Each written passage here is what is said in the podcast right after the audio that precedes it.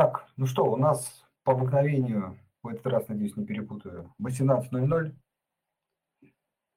четверг, пусть хоть и локдаун, по крайней мере, в Москве, вроде бы и по всей России, но на всякий случай уточняю. А, соответственно, как говорится, большинство, наверное, по крайней мере, так кажется, сидит дома, поэтому самое время кое-что полезное обсудить. А, сегодня у нас действительно такой интересный э, должен получиться эфир, я, по крайней мере, на это надеюсь. А, мы попробуем сегодня немножко кое-что поизучать. Знаете, как это всегда слышится, там британские ученые что-то установили. Вот сегодня мы попробуем побыть этими британскими учеными, скорее российскими аналитиками, и а, переработав на самом деле большое количество информации и а, различных источников, об этом будем говорить, а, замахнулись на то, чтобы попробовать построить планы, прогнозы по востребованности нефти в мире. Я думаю, ни для кого не секрет, что российский фондовый рынок в большей степени зависит ну, от нефти, газа, да, в первую очередь даже от нефти. То есть крупнейшие российские компании, Роснефть, Лукойл, Газпромнефть, Татнефть, Пашнефть, там, Руснефть, это все компании из этого сектора. И это все очень крупные, важные, системообразующие компании в целом для российской экономики. Поэтому то, что будет происходить с товаром, который производят, а, можно сказать, по-другому, конечно, добывают эти компании, действительно повлияет и на них в первую очередь, ну и на другие компании, которые так или иначе от них зависят. А, при этом очень много разнородной, разнообразной информации по поводу а, перспектив. Тут правильно давайте будем говорить не цены на нефть. Мы, кстати, не совсем ее даже будем пытаться цену предсказывать. А нам скорее важен сам спрос, потому что цена, как мы поговорим, это производная от спроса, спроса и предложения на нефть. Поэтому с предложением, как ни странно, да, вот эта фраза, что нефть а, закончится когда-то, да, она сейчас на повестке не стоит. Стоит на повестке вопрос, что, может быть, будет э, снижаться спрос. Тоже важно, не, не отказ от нефти, да, а, говорит тоже об этом, но все-таки снижаться спрос или не снижаться. И вот при, скажем, стабильном предложении а, то, что будет со спросом и будет, на наш взгляд, определять э, будущее а, цены на нефть.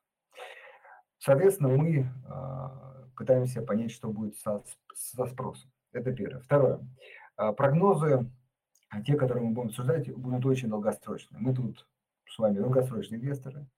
Вот, но я думаю, даже с учетом этого фактора, на такой длинный срок, конечно, мало кто смотрит, но все-таки, наверное, быть готовым, иметь некий план тоже стоит. Года на которые мы будем смотреть, это 30-е, такие э, важные точки, реперные. 30-й год, 40-й, 50-й. Вот представьте, можно сказать, что на 30 лет вперед а, попробуем оценить. А, также очень важно, что а, ну, надо быть честным и справедливым, что мы а, скорее изучали разные а, обзоры, да, разные исследования и пытались знаете, как это в медицине говорят, составить такой мета-анализ, то есть анализ на основании множества различных анализов. Ну, в общем, а, говоря по-русски, как-то это систематизировать и построить план. Вот, собственно, вот такая у нас сегодня повестка. А, вам просьба... Да, Андрей, прежде чем мы к ней перейдем, я бы хотел попросить Кирилла скинуть актуальную ссылку на, это, наш, на наш обзор э, из раздела gazprombank.investments и напомнить нашим слушателям, что вопросы вы можете задавать в комментарии под последним постом. Там же, собственно, вы и найдете ссылку на те материалы, о которых сегодня пойдет речь. Да, мы уже, кстати, да, скидывали, ну, лишним точно не будет. А, да, действительно, уважаемые слушатели, во-первых, мы этот пост опубликовали, он в открытом доступе, пользуйтесь, изучайте. А, цель данного, наверное, эфира – это немножко добавить комментариев, потому что информация довольно-таки, и текст большой, но сжато, много цифр, статистики, и, как кажется, требует она какой-то дополнительной, а, дополнительного обсуждения, дополнительных комментариев. комментариев. Поэтому просьба помогайте, участвуйте, задавайте вопросы, чтобы это, в общем, было интересно, потому что, в принципе, можно и просто почитать. Да? Но хотелось бы и обсудить. Поэтому давайте я потихонечку начну. Вы, может быть, накидываете вопросы прямо по ходу, и мы будем а, там, останавливаться, возможно, смотреть, обсуждать и так далее. Окей. Вы, кстати, тоже можете, если есть какая-то возможность, перейти по этой ссылке, открыть перед глазами, чтобы, может быть, были, были у вас картинки, на которые я буду ссылаться, так, а, может быть, удобнее будет воспринимать. Ну, а в общем, я постараюсь все-таки и описывать это тоже словами, чтобы, если кто-то, например, за рулем или у компьютера, тоже понимал, о чем мы ведем речь. Ну, окей, я думаю, все, кто опаздывал, успели, поэтому можем начинать. А, смотрите, давайте начнем с отступления небольшого буквально. А, нефть, а, вот первый абзац в нашем обзоре посвящен тому, что на самом деле нефть в настоящий момент используется в таком разнообразии, при производстве такого разнообразия товаров, что порой мы сами удивлялись, когда это изучали. Ну, например, производство лекарств и антибиотиков. Как вам, да, то есть неожиданно, да. А, ну, понятно, косметика, хотя тоже неожиданно, бижутерия, да, парфюмерия. Вот это может быть не столь неожиданно, но тоже ну, сказать, сразу на ум не приходит. Но, безусловно, главное использование нефти – это топливо, и вот это очень важно, а, и э, нефтепродукты. Нефтепродукты – это нефтехимия. Ну, давайте так скажем, пластики назовем это в общем. Пластики используются ну, в огромном количестве, в огромных разнообразии э, во многих отраслях. В общем... Синтетическую резину я бы еще туда добавил. Да, ну, как каучуки, да, синтетические, там, колеса, например, да, э, вот, вот, тоже очень большой рынок. То есть нефть, с одной стороны, представлена действительно очень в разных отраслях, но все-таки вот эта вот история про там, парфюмерию, лекарства, антибиотики и так далее, это очень нишевые вещи, и в основном это нефтехимия и топливо. Теперь э, немножко, сейчас я тут тоже записывался, немножко цифр, да. А, все-таки главным источником, а, который мы определили, ну, тут все очевидно, является использование нефти для топлива, для там, бензин, дизель, э, авиатоплива, в общем, для там, движения транспортных средств. И доля этой, этой части составляет а, там, от 50, а, тут, его тут начинается, я буду всегда спреды говорить, потому что по разным оценкам в разных странах это немножко циферка расходится. А, около 50 миллионов баррелей в сутки или 49%. Кстати, да, давайте сразу говорим, а, производство, потребление нефти колеблется около 100 миллионов э, баррелей в сутки. Вот эту циферку мы сейчас производим, потребляем. Да? Из этой э, циферки половину э, уходит на топливо для автомобилей, еще примерно авиа, там, ЖД, морские перевозки добавляют 7-8 миллионов баррелей, в общем 57-81 а в развитых странах вот показатель иногда всплывал даже 65-75%. То есть, в общем, в среднем, давайте так скажем, 50-60%. Вот 50-60% нефти идет на бензин. Это важно, тут сейчас логику э, запомнить. То есть половина и более. Почему это важно? А, потому что чуть дальше мы а, перейдем к тому, что на самом деле, с учетом того, что половина идет на бензин, а, будущее нефти, оно зависит от электротранспорта. Потому что если, сразу чуть забегая вперед, весь мир пересядет на электротранспорт, то а, нефть, ну, по крайней мере, давайте так сформулируем четко, бензин не нужен будет, бензин, бензин не нужен будет. Да, безусловно, нужно будет электричество.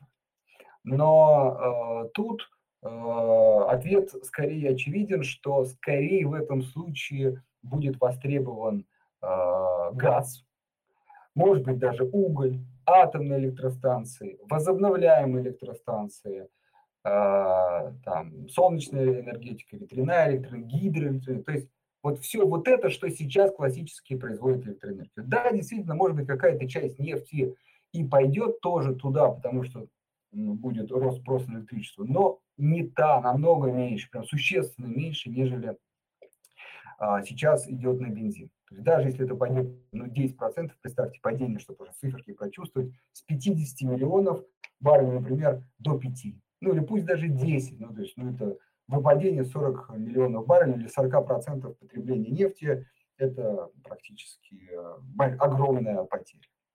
Вот. Э, но весь вопрос, перейдем ли.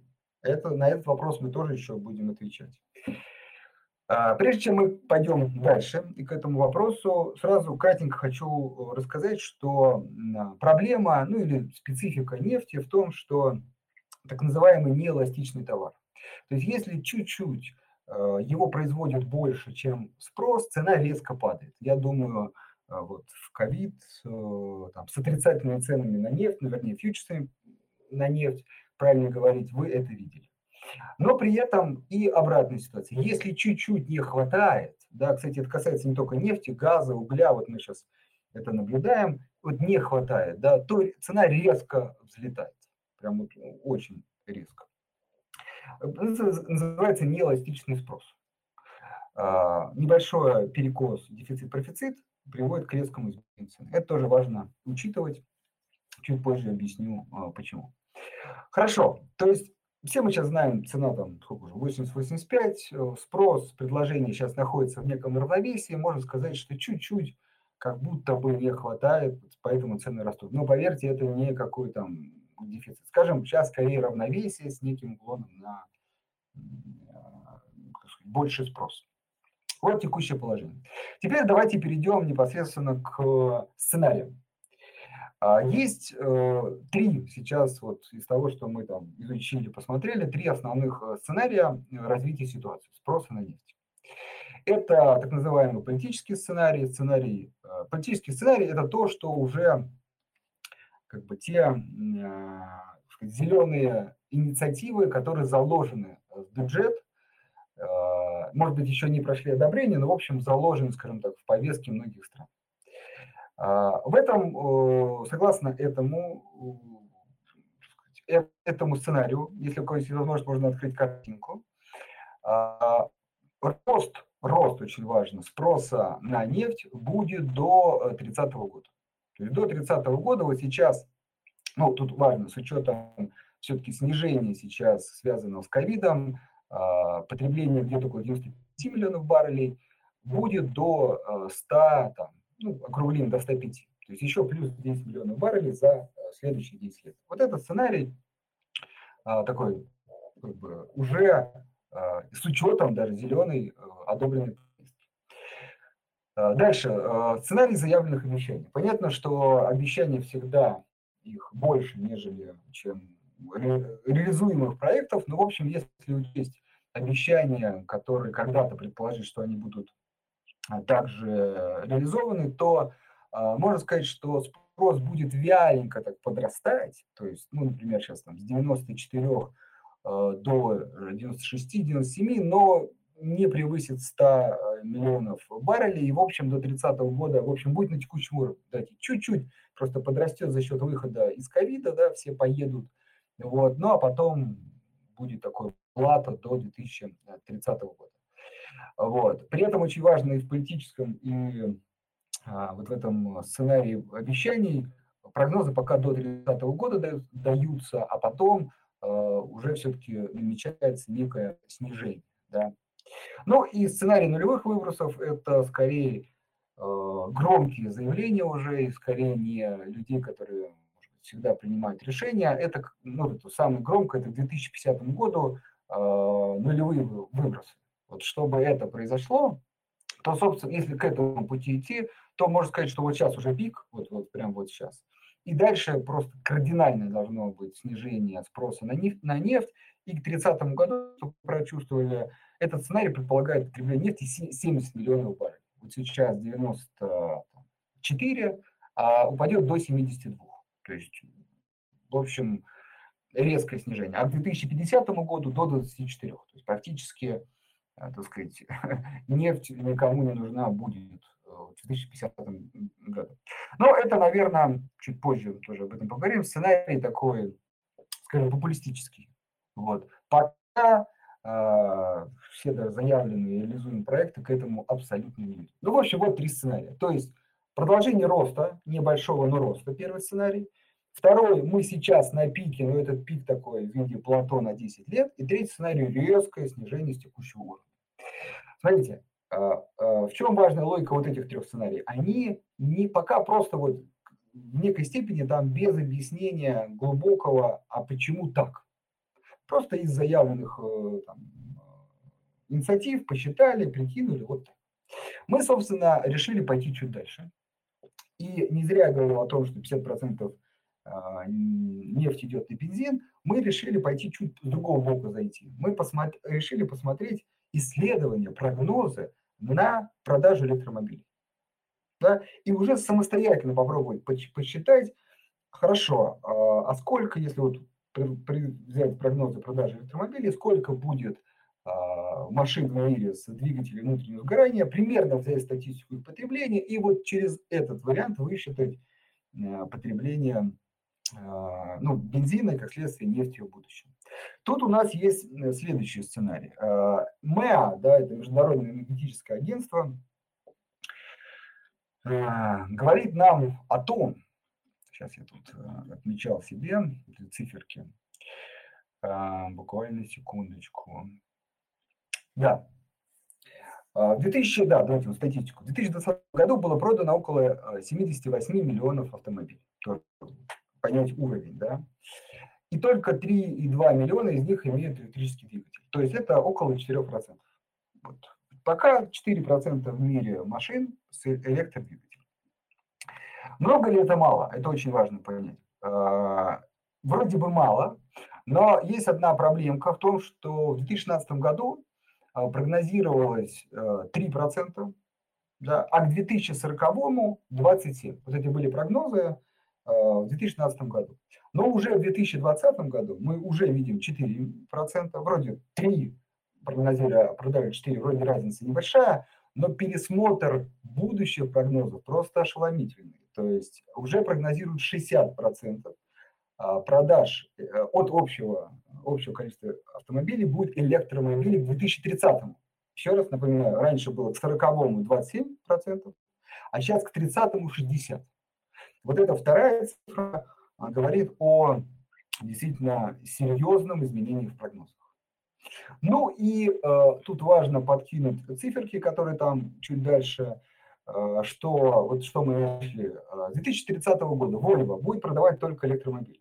Понятно, что это заявлено, но вроде кажется, что компания к этому движется. Ford э, будет продавать тоже только электромобили, правда, вот то, что нашли, нашли с уточнением в Европе. General Motors планирует к 2035 году предлагать только электрокары или гибриды. Volkswagen, это очень важно, Volkswagen э, лидер а, мировой по продаже автомобилей будет поставлять 70% электромобилей в Европу и всего 30% а, составит а, машины с двигателем внутреннего сгорания. Это тоже к 30 35 э, году. То есть, видите, 70%. Да? Вот заявление, да, то есть они вполне совпадают вот с этим прогнозом, что 60% электромобилей в 30 году э, в 30 году будет 60% электромобилей продаваться, 40 только машин с, с двигателем внутреннего сгорания. Соответственно, а, но очень важно, что есть э, Международное энергетическое агентство, есть агентство Fitch, э, есть еще заявление там Bloomberg, NEF такая организация, и э, все они, ну, скажем так, расходятся в прогнозах этих продаж электромобилей. И вот мы решили собрать теперь три сценария здесь в электромобиле. При этом а, вот, прогноз э, Международного электрического агентства, где 60, пока он видится самым, кстати, оптимистичным. Давайте тут какие у нас три варианта.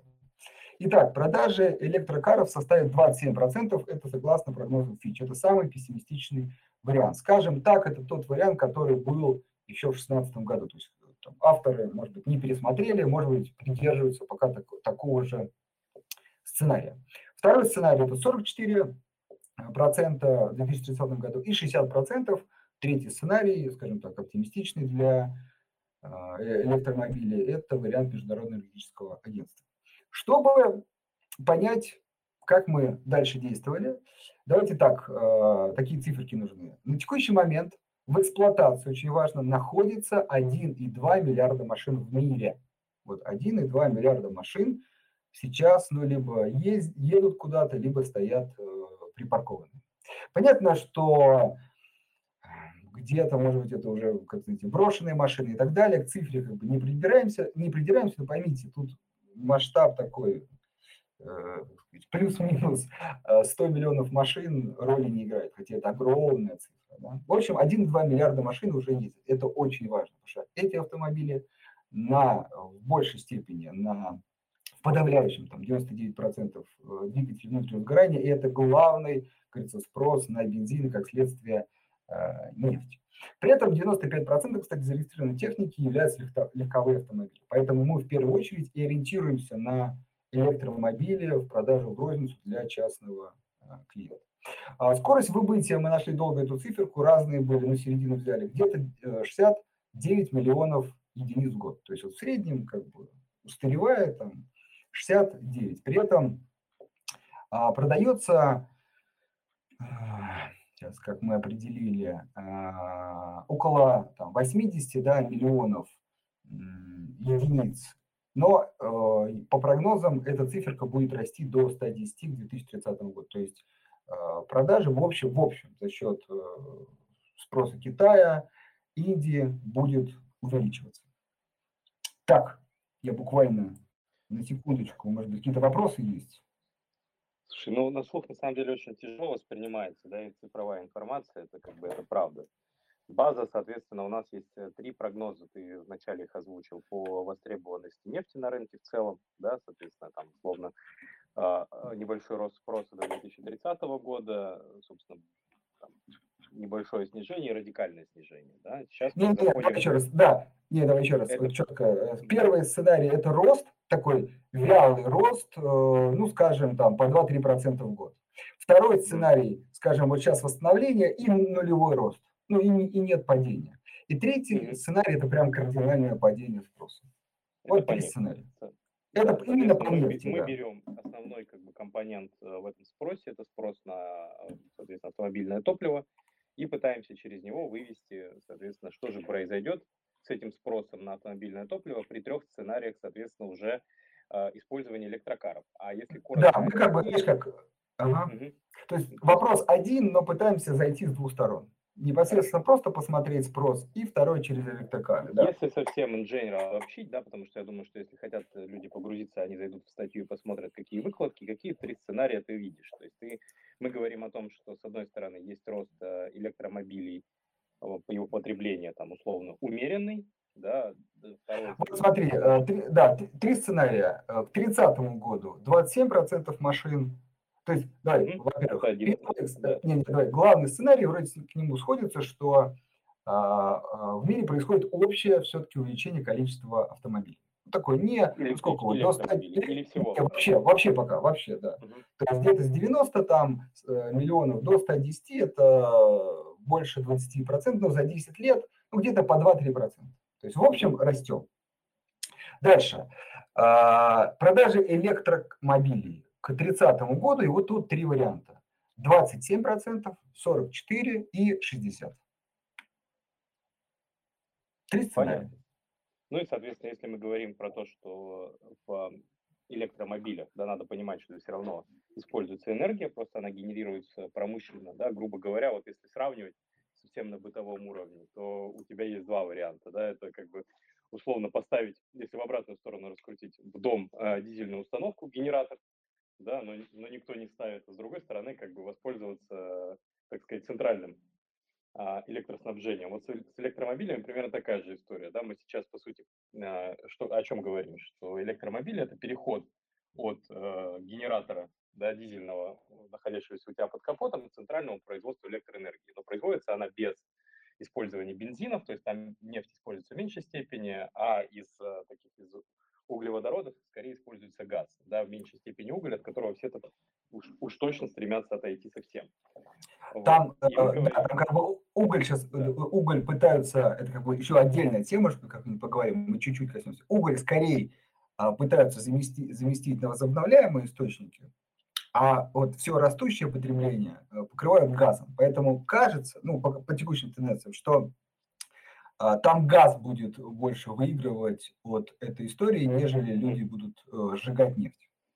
Ну и, соответственно, если в самом агрессивном сценарии предположить, что 60% спроса на топливо да, заместится спросом на электроэнергию, то нам, нас ожидает как бы как раз пропорциональное в доле потребления нефти снижение а, потребления. Да? То есть ты, ты говорил вначале, сколько бензина используется в общем потреблении нефти? Половина? 50-60%. В зависимости да, от стран, там, от статистики. Ну, да, ну, чуть больше половины. Получаем. Нет, нет, нет, вот смотри, вот да, давайте вот, вот не совсем так, да, сейчас поясню. А, тут чуть сложнее логика. Важно, уже, уже 1,2 миллиарда ездят по миру. 1,2. Да? А продаваться, да, будет, э, ну, допустим, 110 миллионов. То есть по факту Э, в некой степени обновление только происходит по 10%. То есть это очень важно, вот это, как бы, mm-hmm. чтобы действительно не сделать неправильные выводы, с которым мы тоже сталкивались, что типа, окей, значит, 60% электромобилей, значит, как бы 60% машин в мире будут электрическими. Нет, это прям совсем не так. Это, представьте, только начнется. Понятно, что до этого было там 50%, 40%, 30%, ну, то есть оно же растет, в любых сценариях рост э, процентов продаж электромобилей увеличивается. Но надо, вот что важно, заменить огромный парк 1,2 миллиарда текущих машин. То есть заменить. Это первое. А второе, еще само количество увеличивается. То есть как бы и машин больше. И в результате какой процент вот. да, и как... на, бензин, на бензин? Вот, смотрите, если исходить из самого, скажем так, пессимистичного варианта для нефти, но оптимистичного для электромобилей, это 60% к 30 году, в таком случае а, продажи авто с двигателем внутреннего сгорания составляют 40, ну, понятно, из тех 60, это 44 миллиона единиц. То есть поймите, даже в этом сценарии в 2030 году 44 миллиона новых машин с двигателем внутреннего сгорания каждый год выезжает на дорогу. Но правда, смотрите, я вот тут вот но выбывает 69. Э, То есть вот условно по, получается, сколько тут, 15, э, э, по 25 миллионов машин с двигателем внутреннего сгорания, начиная с 30 года, начнут уходить. Теперь, внимание, 25 миллионов при цифре 1,2 миллиарда машин. То есть, как бы кажется, очень не быстро. И вот если при этих всех сценариях, то при этом э, сценарий количественное авто с двигателем внутреннего сгорания уменьшится, внимание, до 1 миллиарда 137 миллионов. Вот с текущих 1,2 до 1,137. То есть, ну, сколько это снижение, к сожалению, процентов мы не вывели, но пусть будет это где-то 1, ну, даже меньше 8, 7-8%. То есть, это самый худший сценарий. На 7-8% автомобилей будет ездить меньше к 2030 году. То есть влияние а спрос... на спрос на бензин а вот теперь... незначительное. Ну вот смотрите, а вот теперь спрос на нефть при этом нашем расчете упадет до 47 миллионов баррелей в сутки. При том, что а, сейчас эта циферка около, ну если, а, сейчас, секундочку, чтобы тут не соврать, а, мы говорили о 50, да, а, около, около 50 миллионов. То есть сейчас 50, вот, а будет 40, 47, 80. То есть, ну, 2 миллиона баррелей мы, ну, как бы не досчитаемся. Немного. То есть, ну вот важно, да. Но а, к 40 году, если тенденция продолжится, да, то э, продажи автомобилей с двигателем сгорания будут продать всего лишь 10%, 90% уже будут электромобили. А, в этом случае э, количество автомобилей с двигателем твин будет сокращаться. И вот в этом случае, уже к 40 году, хочу говорить, потребление нефти в таком случае будет составлять 29 миллионов. Вот это уже более существенно. То есть с 50 до 29 это уже потеря 20 э, миллионов баррелей в сутки. Смотрите, ну вот цифры озвучены. Э, какие важные э, теперь выводы из всего этого? Да? С одной стороны, до 30 года э, нам кажется, теперь уже наше заявление, спросу на нефть ничего кардинально не угрожает. Но опять же, оставляем за скобками всякие локдауны, ковиды и что-нибудь еще, где просто людей, людям не дают перемещаться. Да?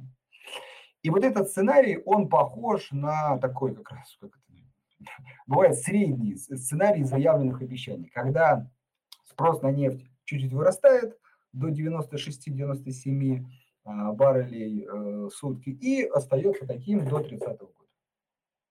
То есть вот это как бы, если кто будет читать, а, то есть через электромобили мы получили тоже сценарий средний, который здесь на графике такой желтой линией обозначен. То есть потребление плюс-минус на текущем уровне. Но, а, как бы заглядывая вперед, я думаю, мы периодически будем как бы пересматривать, следить за этим, проблемы виднеются, с, начиная с 30 -го года. Вот там э, уже э, потихонечку за счет большой доли электромобили начинают вытеснять все более э, критично э, э, автомобили с, с двигателем внутренних сгораний. И там э, снижение начинается более драматично. И вот тут надо вспомнить про то, что я говорил в самом начале. Э, во всей этой истории лично меня, например, пугает то, что, как я сказал, нефть Э, не имеет ну, не эластичный товар. То есть минимальное э, снижение спроса ведет к серьезному снижению цены. И вот если до 30 года снижение, э, хотя мы там чуть позже еще дописали, что, наверное, с учетом развития нефтехимии здесь мы ставим только на увеличение, а, по факту не будет снижения. То есть если эти 2-3 миллиона выпадут за счет э, там, бензина, они полностью с лихвой компенсируются нефтехимией. Но вот к 40 году уже прогнозируется снижение на 20 миллионов, то есть на 20 процентов.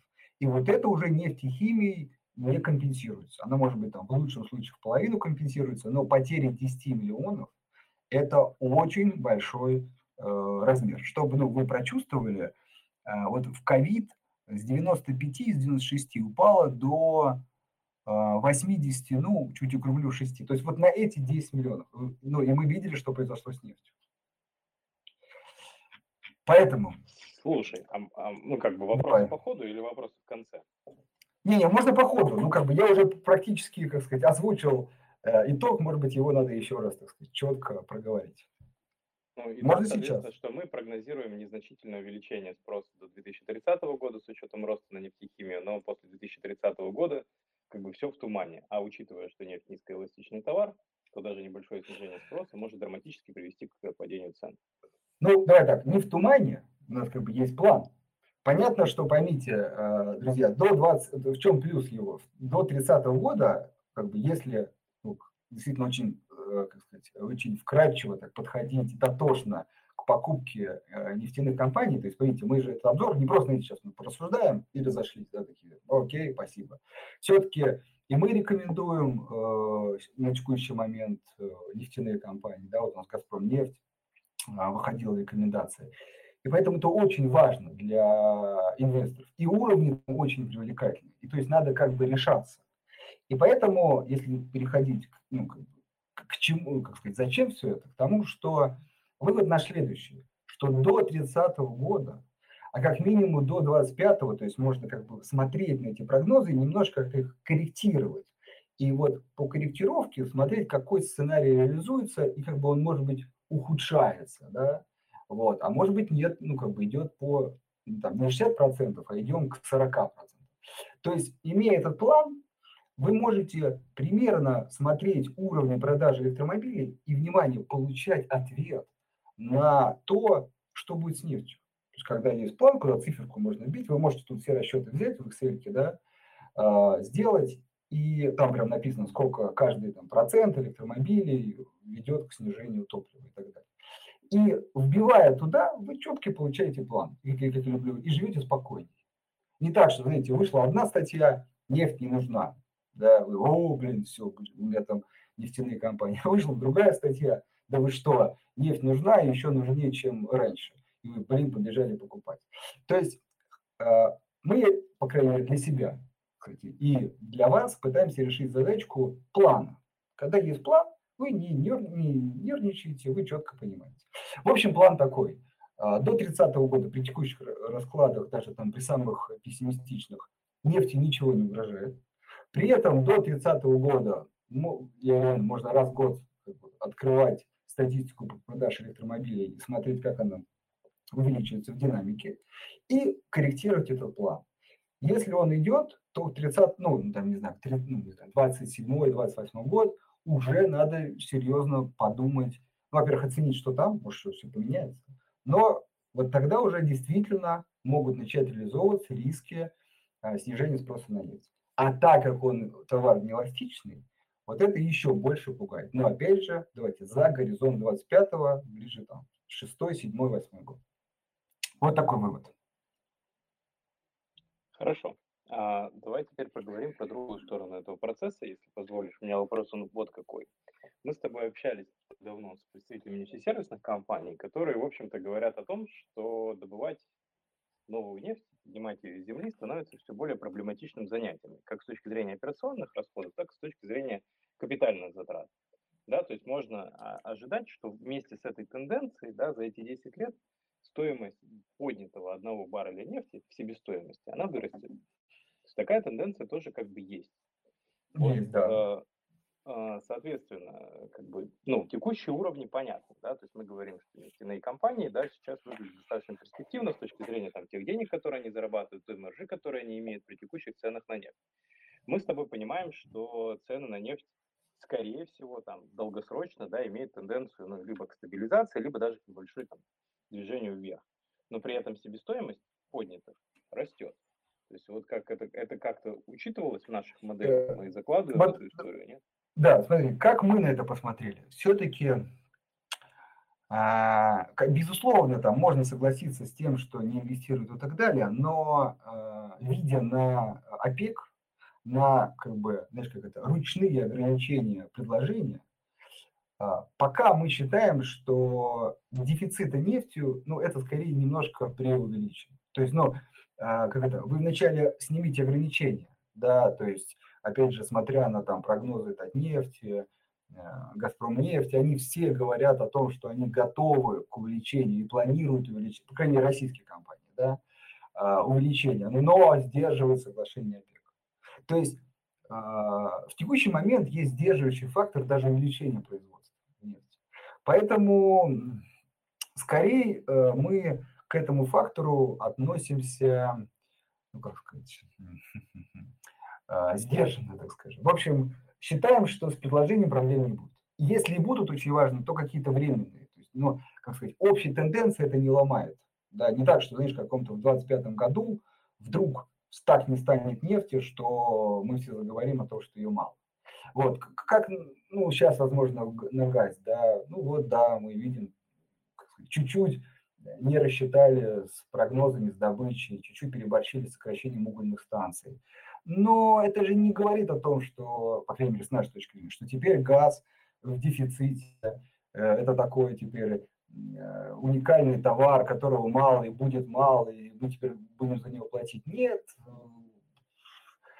Э, или с углом такая история. Нет, сейчас как бы все решат. Опять же, решат не завтра, все четко понимают, зиму мы как бы будем сказать, молиться на теплую погоду, но в общем, да, потом этот вопрос решаем. Так и с нефтью. Возможно, краткосрочные какие-то негативные факторы возможны, но общей картины это не увидит. Понятно. Помню про Саудовскую Аравию, я тогда не стал тоже, знаешь, как бы немножко спорить, э, которая может нарастить э, там, ну, чуть ли не кратно, но серьезно может добычу нарастить э, вот, при необходимости. Ну, вот, поэтому кажется, что, да, там вспоминали про какие-то шельфы и так далее, но есть Саудовская Аравия, которая очень легко может наращивать э, добычу. Да. Опять же, не быстро, там полгода, год, но так, что вдруг нефти не станет, знаешь, как на пять лет. Ну, э, этот вариант мы не рассматриваем. У нас есть э, другой еще, есть вопросы? Нет? У нас есть еще как бы такой маленький блок, который мы обсудили. Это риски э, вот этого, ну, тут без цифр, кстати, просто можно пообсуждать, риски э, самой реализации перехода на электромобиль. Ну, вопросов в чате пока нет. Я там напоминаю, что в последнем посте, где открытый комментарий, можно их туда написать. Если есть желание, мы с удовольствием на них ответим. А, пока вопрос там был один большой, но почему-то он исчез куда-то, непонятно куда. Так, знаете, как бы передумали. Ну, да, смотрите, а, может быть, как... более чем по делу. Там, да, может быть, у тебя какой-то есть вопрос, или я могу вот чуть-чуть озвучить эту часть. Давай попробуй, но, может быть, у меня возникнут они по ходу. Так, ты о чем? Да, давай, да. А, смотри, какие у этого, пойми, еще раз, уважаемые слушатели, надо понимать, что у любого сценария да, всегда есть э, там, за и против какие-то тонкие места, потому что мы аккуратненько пытаемся проложить дорогу в будущее. Да? Вот. И просто исходя из того, что мы изучили, это кажется ну, наиболее вероятный сценарий. Но мы также отметили те моменты, которые нас смущают, ну и авторов исследований. Смотрите, Первая большая проблема, она вроде всем очевидна, но надо ее назвать, это то, что, как знаете, текущая тенденция увеличения электромобилей в какой-то момент, как там мы в одном исследовании прочитали, может сломаться. Имеется в виду то, что когда сейчас 4% электромобилей от общего количества, ну, там, э, как это, никеля, кобальта и лития пока хватает да, на производство э, батарей. А, при этом еще мы понимаем, что а, развивается возобновляемый источник энергии, где одна из главных проблем в том, что надо их где-то хранить. И там тоже нужны батареи. Кстати, э, анонсирую, э, в ноябре мы как раз будем об этом говорить. Э, Придет у нас гость, который нам все тоже об этом расскажет. Ну, в общем, там очевидные проблемы есть. Они тоже пытаются решаться. Безусловно, объем производства батареи растет, и много туда инвестируется. И, как сказать, денег, в общем, инвестируется, и растет производство и так далее, и так далее. Но в какой-то момент, в общем, рост электромобилей может быть, знаете, такой спрос. А, на электромобиле можно столкнуться с тем, вот как сейчас нет чипов, да, так и нету никеля, там, лития или кобальта да, или, может быть, что-то еще там, там еще есть редкоземельные металлы используются, их, ну, какого-то компонента нету, и как бы вы стоите за электромобилем в очереди пару лет. А вы такие, блин, не хочу стоять, а, ладно, дайте мне автомобиль с двигателем внутреннего сгорания. Он может быть по цене такой же, а, может быть даже дороже, ну, в какой-то перспективе, да, все-таки. А, ну, пусть такой же, да, ну, зато он тут стоит, вот, а этот мне еще надо ждать. И вот этот вот как бы рост замедлится. И на самом деле это один из главных рисков, э, который вот в этом энергопереходе уже глобально присутствует. И он нам видится на самом деле действительно э, вполне таким, вполне реальным, потому что каких-то альтернатив, как, э, как, сказать, как делать батареи из более, скажем так, доступных элементов, пока даже рядом нет. Да. Там есть история заменить никель железом, но все в один голос тоже признают, что ну, это батарейка, там, которая э, на 100 километров, дай бог, и очень недолговечная. Вот, поэтому вариантов нет, и э, все эту проблему понимают, пока она не стоит остро, вот важно, да, не стоит остро, текущий объем электромобилей позволяет, но, в общем, к ней готовятся. Поэтому вот эта история может эти э, планы серьезно подвинуть в сторону нефти. Меня, знаешь, еще что беспокоит в этой всей истории с электромобилями? Два, два момента. Да, это проблема утилизации батарей. Вот, то есть, условно, в чем сейчас э, заключается главная проблема? Батарейки в, там, даже в сотовом телефоне очень сильно отличаются по механике и конструкции крепления от а, батарей, которые используются в электромобилях, да, потому что это потенциально аварийно, аварийно опасное средство, да, но машина может перевернуться, и эта батарейка должна быть хорошо скреплена, хорошо укреплена, механически защищена, и вот это все. Вот. И отсюда возникает проблема, что ее, а, она неразборна из-за этого. Да? То есть это не, тем, не то, что можно потом легко снять и там обратно на эти элементы разложить. То есть она утилизируется путем либо закапывания, либо сжигания. И то, и то, в общем, как-то, знаешь, к экологии такого отношения большого не имеет. Да? То есть это достаточно вредная, токсичная история. И мне кажется, что в какой-то момент э, об этом ну, начнут крепко задумываться. Да? То есть пока не решена инженерная задача, как же сделать батарею так, чтобы она, с одной стороны, выдерживала механические нагрузки, перегрузки и потенциальный там, риск аварий, а с другой стороны, она была легко разбираемая, легко утилизируемая, и как бы, тогда частично та проблема, которую ты озвучивал раньше, да, о том, что не хватит, она решается циклом ну, как бы переиспользования. И вторая история, которая сейчас э, тоже как-то, мне кажется, на второй план заезжает, это то, что эти батареи все рассчитаны сроком эксплуатации на 10 лет. И вот условно вопрос утилизации, да, он станет через 10 лет после того, как эта машина впервые там поехала по дорогам общего пользования.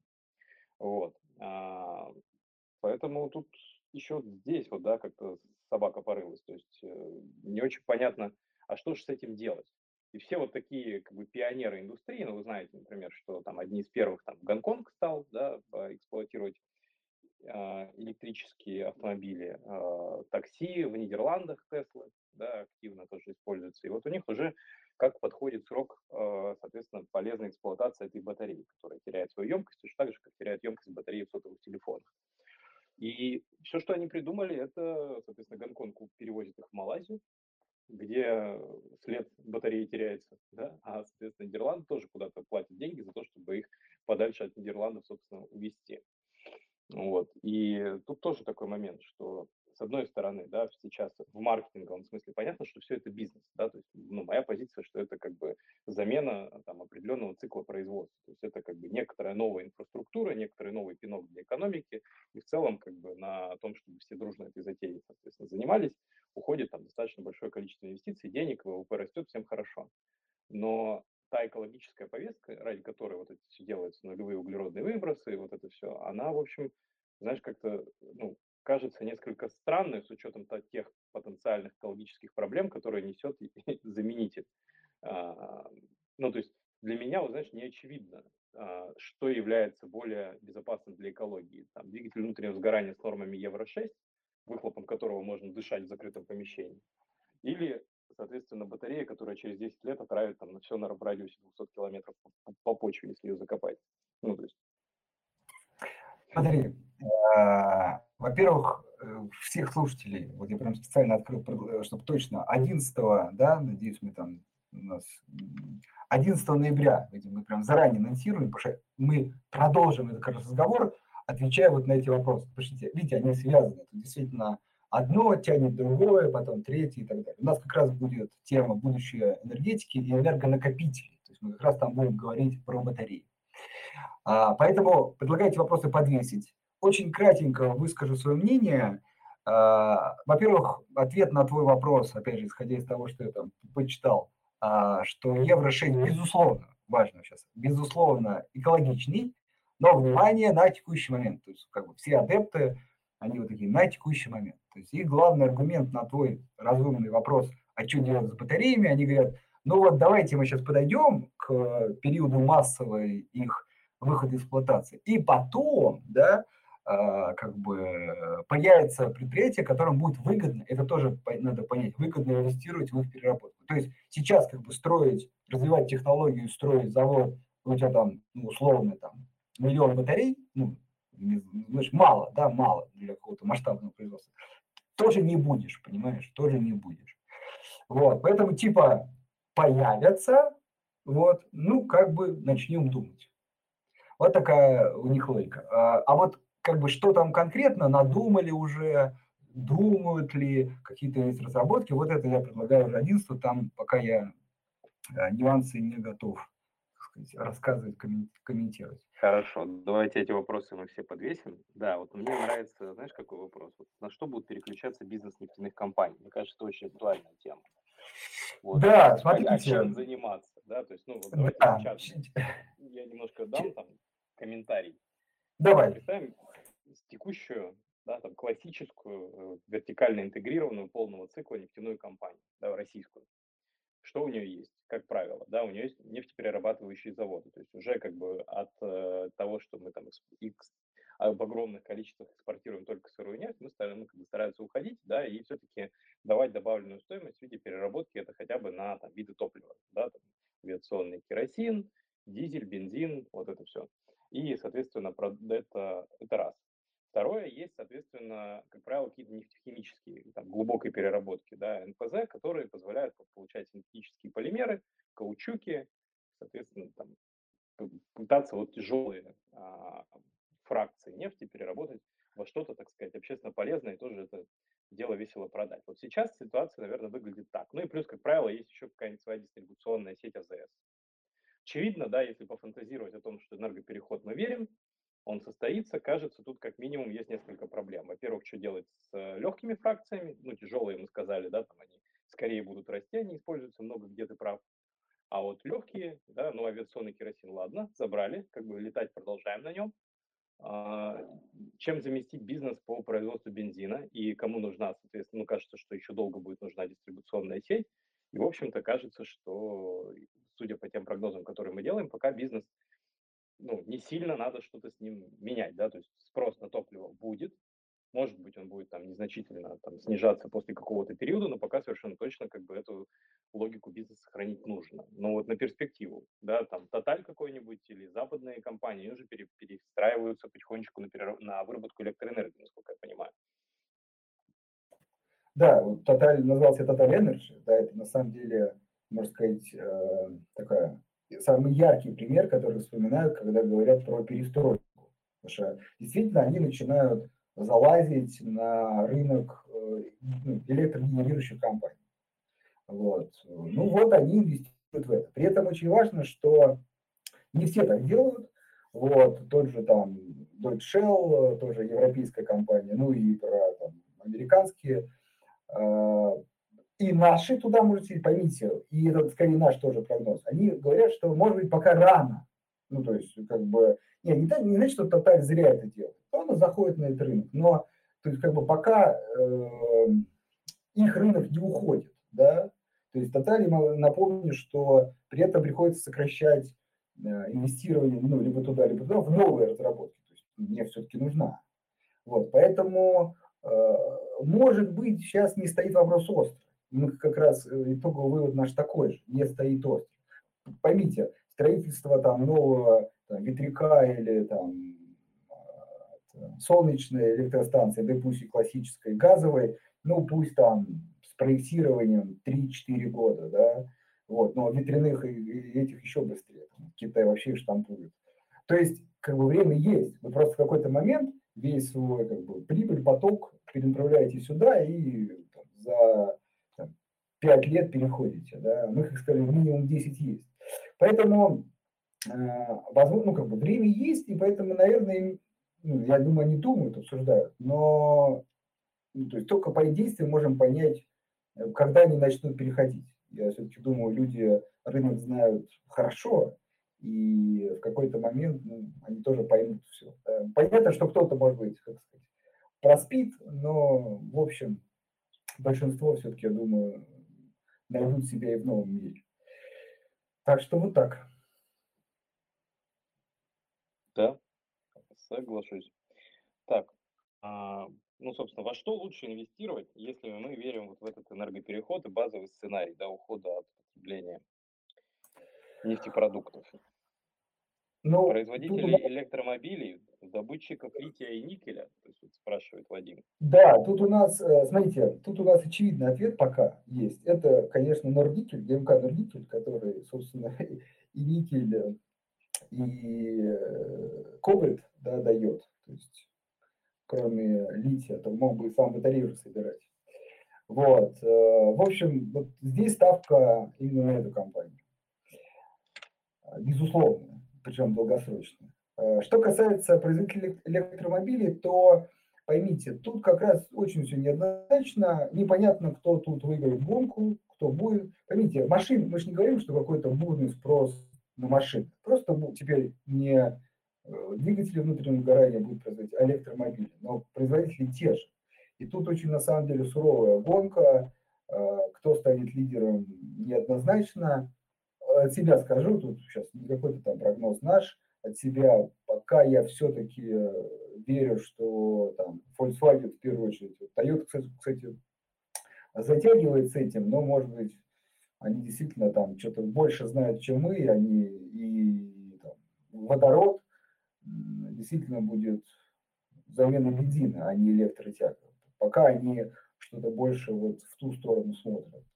Вот. Э, Volkswagen ярко там переходит, все как бы модели новые разрабатывает. Ну, и, и видите, я перечислил другие все автопроизводители. И тут э, вопрос, насколько их машина будет конкурентнее, ну, давайте назовем ее по, по с Теслой, да, то есть если в Европе, да, или там, э, забыл, как там забыл, называется, китайские компании. То есть насколько они будут конкурентны, ну, как, как автомобиль. Вот, тут не столь очевидный ответ. Ну, вообще, в целом, вот я заметил, если с нашими слушателями тоже подискутировать немножко, еще, может быть, Федор поднимет руку, у него там был свой вью на наш нефтяной прогноз. Если смотреть по сетям, например, пятого поколения, да, по тому вот, там, тоже такой же там условный переход, да, технологический, только вот с 4G на 5G условно и посмотреть на то, кто является основным бенефициаром этого перехода, это никогда не производитель конечного продукта, вот что парадоксально, да, то есть вот мы там говорим, что там, а вот Tesla или Volkswagen, но, как правило, если рассматривать с сухой там, инвестиционной точки зрения, выигрывает всегда строители инфраструктуры. То есть в 5G в итоге однозначно имело смысл, как мы тогда и говорили, приобретать компании, которые производят чипы, потому что именно их там по, по, по всем фронтам и наступил дефицит да, они нужны и для, там, и для вышек 5G, и для там, целого, там, целой плеяды технологических переходов, которые приходят, там, IoT условно, да, там, интернет вещей и э, там, мобильные вот эти все устройства. То есть только производители чипов в итоге являются там, одними из основных там, бенефициаров и лучшими инвестиционными идеями. Да, те, кто производит условно патроны, да, назовем это так. Вот кажется, что с энергопереходом что-то похожее да, имеет смысл продумать, вот мы называем очевидных там производителей сырья да, для основных компонентов. Может быть, если там чуть дальше пойти, то вот совершенно как бы инфраструктура, да, те, кто будет, соответственно, заниматься а, подготовкой этой инфраструктуры, да, там, постройки соответствующих там заправок электрических. То есть вот эти очень-очень конкурентный рынок. Вот, там смотришь, например, статистику продаж отдельных моделей автомобилей, и там периодически лидеры это постоянно меняются. Знаешь, то есть вот кажется, что там вот ВАК там доминирует, да, или Toyota производит больше всего машин отдельных там категорий. А начинаешь смотреть по моделям, по классам там, условно, то один, то другой, то удачная модель вышла, ну, то есть это прям кровавый, кровавый океан, да, то, что называется. То есть очень конкурентный рынок, кажется, что там в общем-то, э, не то чтобы winner takes it all, да, то есть конкуренция будет, была и будет всегда. В этом смысле как бы маржа будет под угрозой.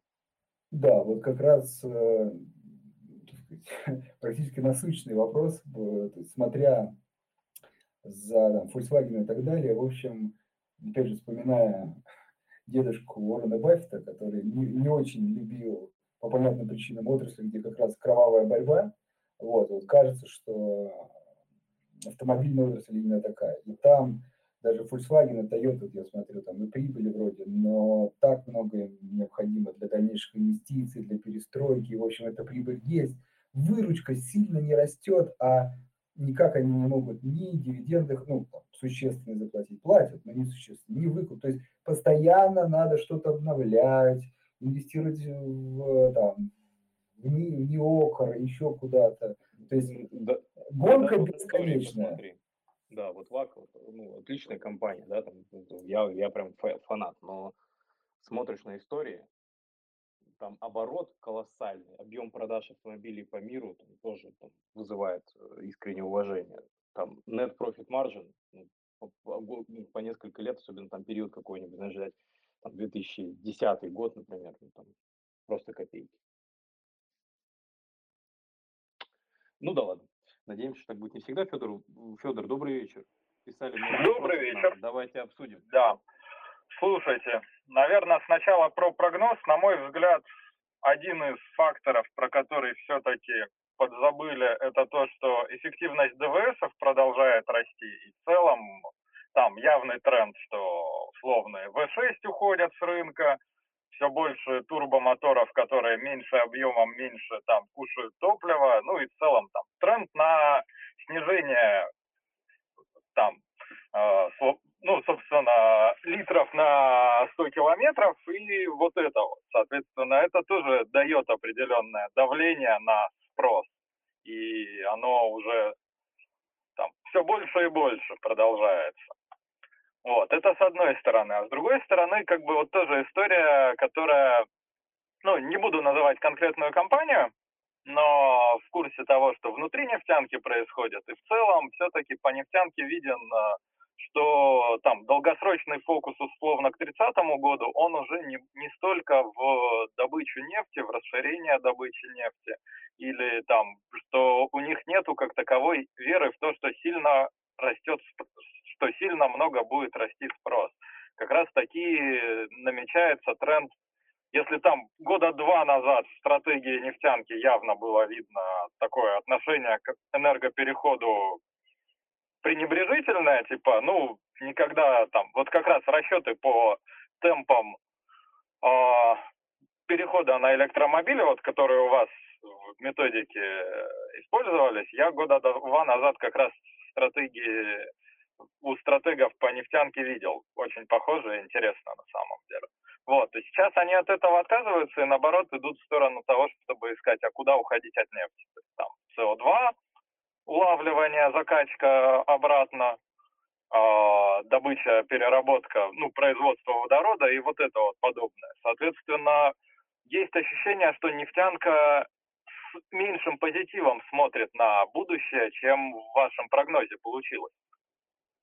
Мне кажется, это правильно, это их работа, да, то есть если бы я был в этом бизнесе, я бы тоже гораздо сильнее за него переживал, чем когда я просто со стороны финансист пишу про этот рынок, ну, то есть мне кажется, это правильный подход.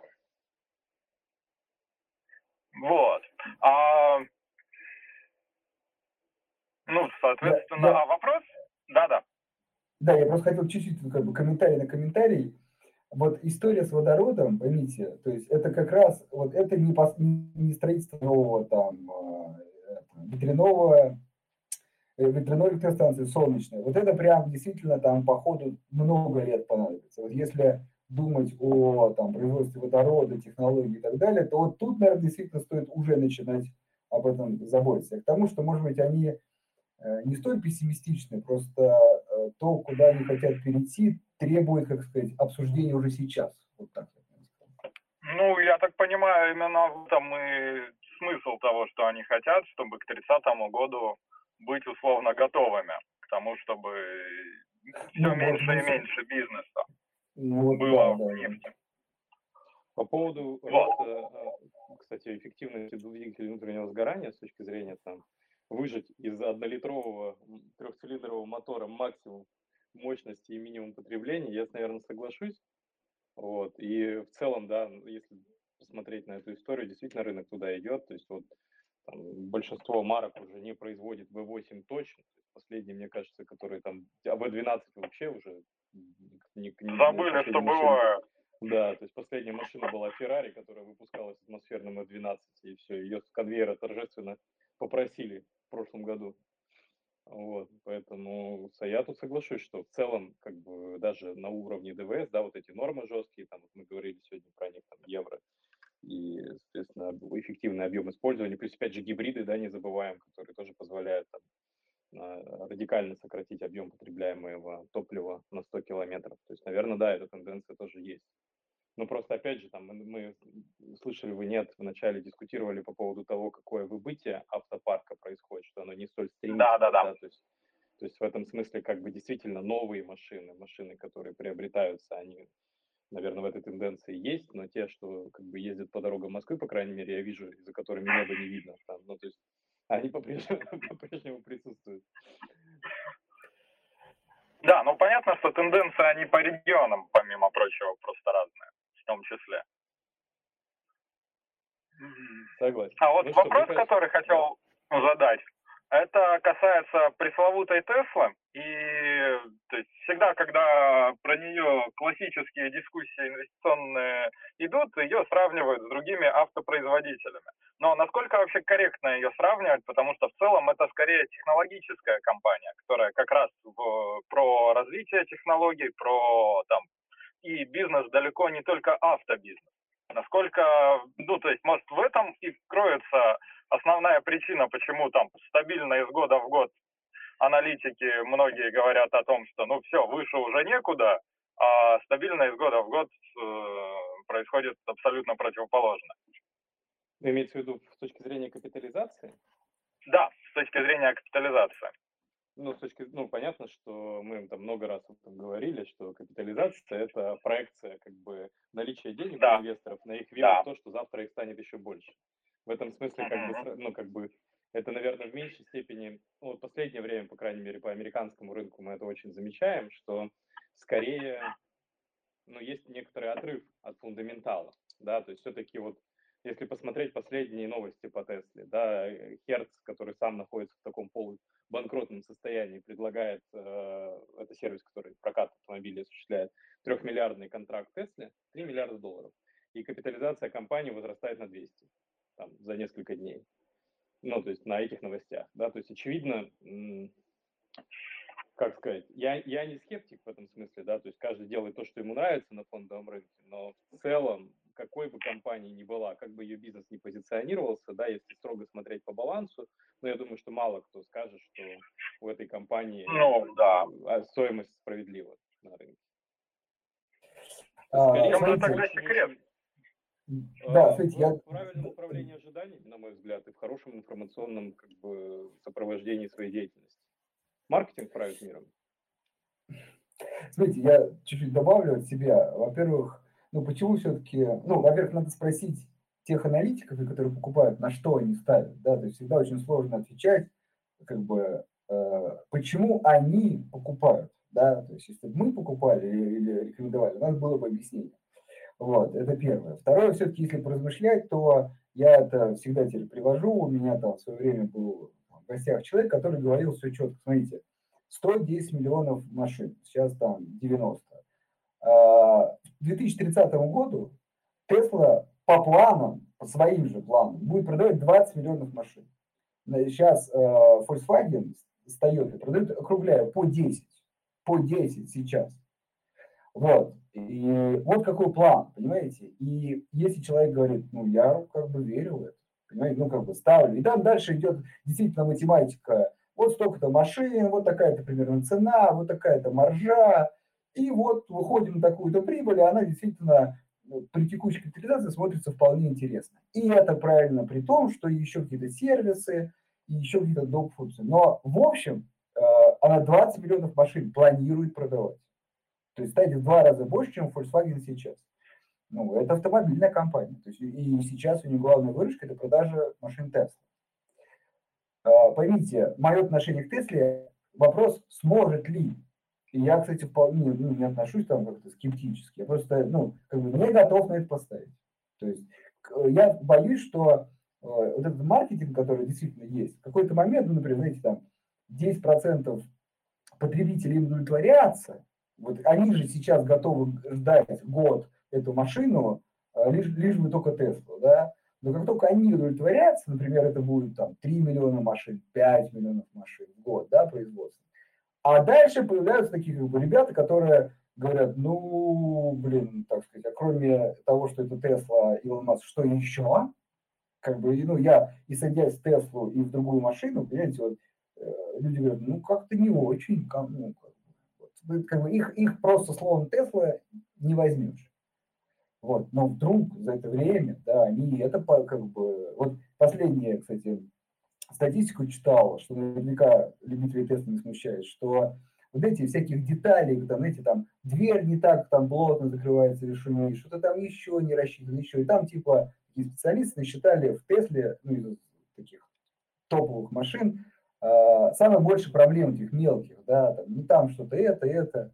Ну, я понимаю, что любители Тесла это не смущает. Но я боюсь, сколько их, этих любителей, которые готовы это игнорировать. Не знаю.